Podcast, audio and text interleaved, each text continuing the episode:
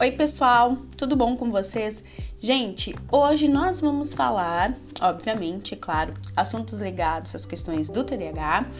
E antes disso, eu quero uh, convidar vocês para compartilharem com mais pessoas uh, a respeito então do tema que eu vou falar tá? Por quê, gente? Porque é um assunto super interessante, super importante e que muitas pessoas têm sim dúvidas, que é sobre o TDAH, obviamente, né? Que é o transtorno de déficit de atenção e hiperatividade, e o DPAC, tá? O que, que é o DPAC? É o distúrbio de processamento auditivo Uh, e isso sim, gente, é importante vocês saberem por quê, tá? Uh, porque o DEPAC, ele é uma comorbidade muito frequente, tá? Uh, dentro do quadro de TDAH. Mas assim, ah, Daiane, uh, pessoas que têm DEPAC podem ter TDAH? Sim e não, tá? Uh, é comum, sim, dentro do quadro do TDAH, como eu falei para vocês, a questão da comorbidade e dentro do DEPAC também. Mas é importante trazer esses assuntos, por quê? Porque existem algumas semelhanças, tá? Então, isso é bastante importante. Então, aqui, claro, a gente já falou e a gente sempre fala, e aqui uh, no podcast a gente fala bastante a respeito do, da questão do TDAH, então é óbvio que vocês já devem estar mais familiarizados. Mas o que, que é o DEPAC? tá? Na verdade, né, estudos ligados ao processamento auditivo, ela é uma área específica da neuroaudiologia. Por quê? Porque, obviamente, está linkada às questões de audiometria, tá? Uh, o processo, né, auditivamente, ele se caracteriza em discriminar ou inibir som, sons, tá? Que não são importantes ressaltar os mais significativos, tá?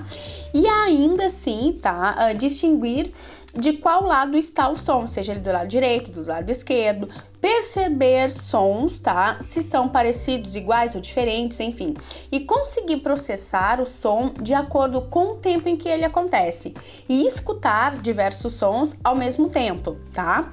Uh, e esse conjunto de habilidades ele forma então o processamento auditivo e as pessoas então que têm, tá? Esses distúrbios têm o que? Essa dificuldade, tá? E o porquê que é importante conhecer né, o processamento auditivo, tá? Porque as pessoas que apresentam essas dificuldades uh, vão sim ter dificuldades para aprender na escola. Ou seja, se ele é um ouvinte, então ele vai ter um pouco de dificuldade para a questão da escuta e a questão do aprendizado, tá? Então, assim, então pesquisas mostram que ter essas dificuldades para compreender um diálogo, por exemplo, né? Então a pessoa ela fica uh, uh, confusa de certa forma, tá? E podem ter, tá? Dentro do distúrbio do processamento auditivo, tá? É extremamente importante que seja identificado, enfim, se a pessoa, tá? Seja criança, adolescente ou adulto, não tenha prejuízos no contexto escolar, que também é bastante comum, tá? Mas também que não tenham problemas relacionados às questões sociais. Por isso, pode sim prejudicar a compreensão auditiva uh, uh, e outras questões de informações, tá? Enfim, a pessoa com DEPAC, ela vai ter sim prejuízo na atenção, na memória, podem apresentar trocas fonéticas, tá? Por exemplo, com letras com sons parecidos, dificuldades de leitura, de escrita, problema de discriminação auditiva, entre outras situações, tá?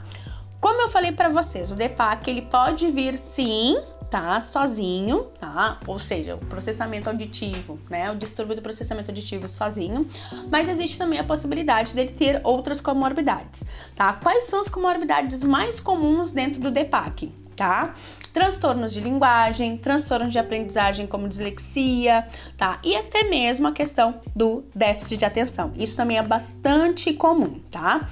E como é que a gente faz para para essa questão de identificar o DEPAC ou para a questão de se confundir com o TDAH. É muito sim, é muito comum a gente poder é, é, ter essa, essa confusão, porque tanto dentro do TDAH e quanto no DEPAC, nós temos sim a, a questão da atenção, né? Essas alterações na atenção auditiva, alteração na memória auditiva, trocas de fonéticas problemas de leitura e escrita, discriminação auditiva, tá? Então são essas algumas das características, tá? Que é importante a gente poder identificar e sim, pessoal, tá? É importante buscar especialista voltado para esses temas, tá? Uh, por que essa questão, tá? Porque o paciente com TDAH, ele tem sim desatenção espacial, uma distração dentro dos próprios pensamentos e o mais a questão, que é o visual e o sensorial. E além de que a memória do TDAH tem a questão mais da afetação mais operacional, onde as memórias visuais e espaciais são prejudicadas, tá? Então, assim, então é muito importante a gente prestar bastante atenção a respeito disso para não confundir uh, os dois diagnósticos, tá? Os dois diagnósticos eles podem estar juntos? Pode. Eles podem estar separados? Podem também.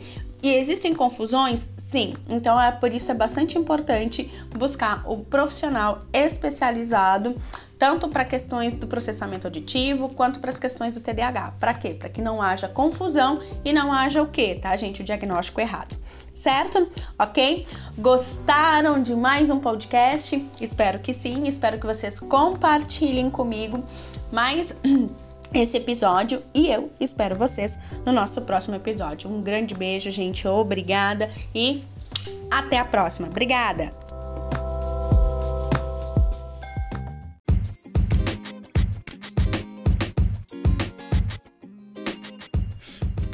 Olá, pessoal! Estamos com mais um podcast, todas as quartas trazendo informações importantes a respeito do TDAH no adulto.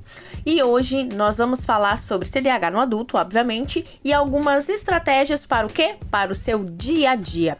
E antes, gente, de nós estarmos falando a respeito desse assunto, quero convidar vocês a compartilharem esse podcast, passando essa informação para as pessoas então terem mais acesso e, claro, terem mais informações a respeito do TDAH.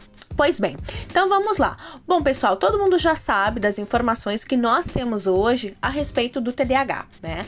E todo mundo sabe que ele é um distúrbio neurobiológico, tá? Reconhecido uh, pela Organização Mundial de Saúde, que pode ser observado sim desde a infância, tá? E uh, questão da infância, da adolescência e que pode ser levado e é sim, tá, gente? A questão do TDAH em adultos, sim, é bastante comum ter também esse diagnóstico, tá? Porém, que muitas pessoas desconhecem, né, que esse TDAH também pode persistir sim na vida adulta, tá? Então, assim, descuido nas atividades, falta de organização, dificuldade em manter concentração, atenção, inquietude, hiperatividade são apenas de alguns sintomas referente aos tópicos do TDAH nos adultos, tá? E eu eu trago aqui então para vocês algumas estratégias para que a gente possa lidar com uh, esses comportamentos, tá? Então, assim, a respeito do estresse e da alteração de humor, tá? Então, devido à impulsividade, à, à desorganização, à, à distração o adulto com TDAH, ele frequentemente ele batalha para mudar esse círculo vicioso. Então, para que isso mude, o que, que são importantes? Mudanças de hábitos, tá? A prática de atividade física, dormir bem, alimentar-se bem. Então, tudo isso faz seja que seja importante, tá? Referente à questão desse estresse, dessa alteração de humor. Então, daqui a pouco, se você está uh, estressado, seja no teu trabalho, na sua relação interpessoal tem alterações de humor, então é importante dar essa verificada e também, claro, né, gente, mudar alguns hábitos. Isso também é bastante importante, tá? Como se organizar e evitar a desordem diária? Bom, muito bem. Então, assim, importante. Primeiro passo: criar um espaço, tá? Verifique diariamente se você usa ou deve, né, deverá uh, ah, um, guardar as suas coisas, tá? Então é definir lugares para as chaves, para as contas. Então assim, definir um espaço especificamente para aquelas coisas que você esquece com bastante com, com mais frequência, tá?